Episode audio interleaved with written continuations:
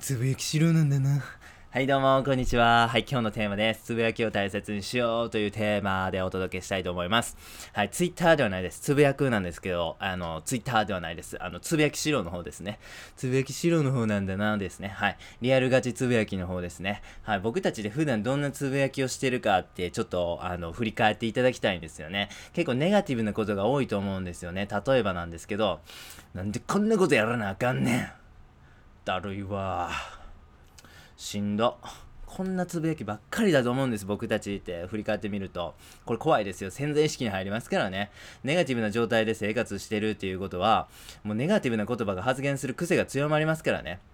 まあ、そうすると自分の思考とかね、メンタルみたいなものもやっぱ落ち込んでしまいますよね。これはぜひ変えたい。えー、逆になんですけど、ポジティブな言葉をつぶやくメリットがやっぱすごいんですよね。例えばですけど、あの、ヤクザものの映画とかね、格闘技見た後とかって、すごいね、あの、メンタリティ変わるじゃないですか。もうちょっとほんまにもう、なんでバカ野郎って感じで、やっぱりね、肩で風切って歩く人とかも多いと思うんですよね。なんでバカ野郎みたいなね、肩ぶつかったら、なん木村帰ろうみたいな感じですよね、本当に。まあ、例えば他には自己啓発の本とかね、あのー、読んで、もうめちゃ感銘を受けて、もうめちゃテンション上がって、もう俺絶対これ実行して体得してやんねんみたいなね、えー、気持ちで生活しますけど、もう寝たりしたらすぐ忘れて、普段のね、あの、ファーみたいな感じで戻るみたいなことありますよね。まあこれなぜそうなるかっていうと、あまあ当たり前の話なんですけど、反復してないから、その、あの、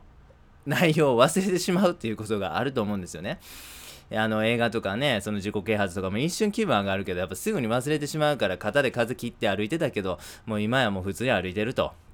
これってもったいないと思うんですよね。そんな時につぶやきを有効利用してください。つぶやくことで忘れないです。つぶやくことで思い出すことができます。大事なことを忘れないということがめちゃめちゃ重要ですよね。だからそれを実現してくれるのがまさにつぶやきっていう行動なんですよね。つぶやく内容を無意識で繰り返せるように、えー、繰り返せるようにトレーニングしてください。例えばこんな言葉がおすすめですね。怒らないようになりたいなっていう風な人がいたとしたら怒らない怒らない怒らない怒らない怒らない怒らない怒らないっていうねね、これをですね、まあ、実際に口にこあの言葉として出してくださいね。そしたらもう、無意識に頭の中でバックグラウンドで怒らないっていう、怒らない怒らない怒らないってずっと言ってるみたいな状態になることがベストですから、えそこまでね、鍛えてくださいね。例えば、イーロン・マスクに憧れる人がいたとしたら、これでいいと思うんですよね。イーロン・マスク、イーロン・マスク、イーロン・マスク、イーロン・マスク、イーロン・マスクみたいな感じですよね。例えば、早起きを達成したい人がいたとしたら、早起き、早起き、早起き、早起きでいいと思うんですよね。なんかすごいゲシュタルト法が起きそうですけどもね。はい、これバカにならないです。もうバカにならないどころかめちゃめちゃ効果あります。ほんまに。これすごいですよ。仏教でも実践項目なんです。これ年少知、少,、えー、少年少知っていう考え方があるんですけども、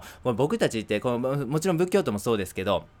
いろんな教えを叩き込まれますよね。こうしてください、みたいなね。怒りはダメですよ、盗みはダメですよ、とかね、こういう風にしましょう、瞑想はこういう風にします。いろんなことを習うわけですよね。その師匠というかね、先生から。習います、仏教でも。でも、それをあの忘れてしまったら、習った意味もないじゃないですか。だから僕たちっていうのは、習ったことを常に、えー、頭の中にある状態で、それがしっかりとあの実行できるような、あの鮮明な状態で生活を日々することが必要なんです。その実践項目を少年承知って言ったりしますね。あとはマインドフルな状態っていう風に言えますよね。最近 Google とかね、それこそシリコンバレーの企業とかが瞑想とかマインドフルネスみたいなものをね、あの取り入れてますけど、マインドフルな状態ってどういうことかって言ったら、自分のやるべきこととかやるべき目標みたいなものがしっかりと頭の中にあって、それに向かって100%、えー、行動できるような状態ですよね。えー、それマインドフルな状態っていう風に言いますけどもね、まさにつぶやくことでマインドフルな状態っていうものが、えー、と作ることができますね。つぶやくことで忘れないですよね。忘れたとしても思い出せますよね。だから僕たちは24時間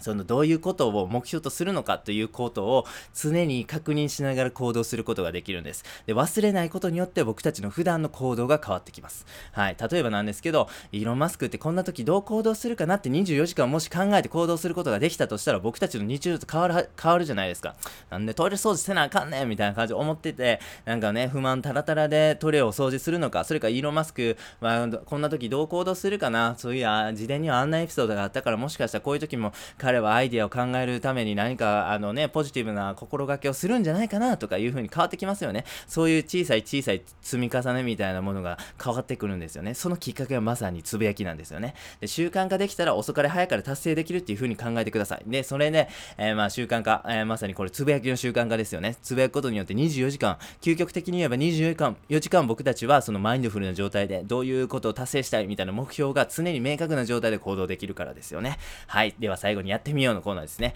はい、つぶやく内容をぜひ決めてください。イーロマスクイーロマスクイーロマスクでもね早起き早起き早起き早起き早起きでも何でもいいと思うんでね。えっ、ー、と決めてくださいね、えー、でつぶやく、えできれば理想は24時間です。24時間そのマインドフルな状態を作れたら最高ですよね。でつぶやく回数つぶやく時間に応じてもう、えー、これはね、え比例します。あなんで効果がもう倍増すると思うんでこれはねもう本当にあの筋トレもねやっぱ回数ですよね。ほんまどれだけバーベル上げたかで筋肉作るよってねやっぱねあの比例しますよね絶対、まあ、もちろん腸腸回復とかプロテインとかまあ、まあ、副次的な効果ありますけどでもやっぱシンプルにはほんまにどれだけバーベル上げてんお前どれだけダンベル上げてんっていう話ですよねだから僕たちもどれだけつぶやけたかっていうことになりますからね、えー、ぜひぜひもうつぶやいてくださいね、えー、まさにこのつぶやくという行動がですね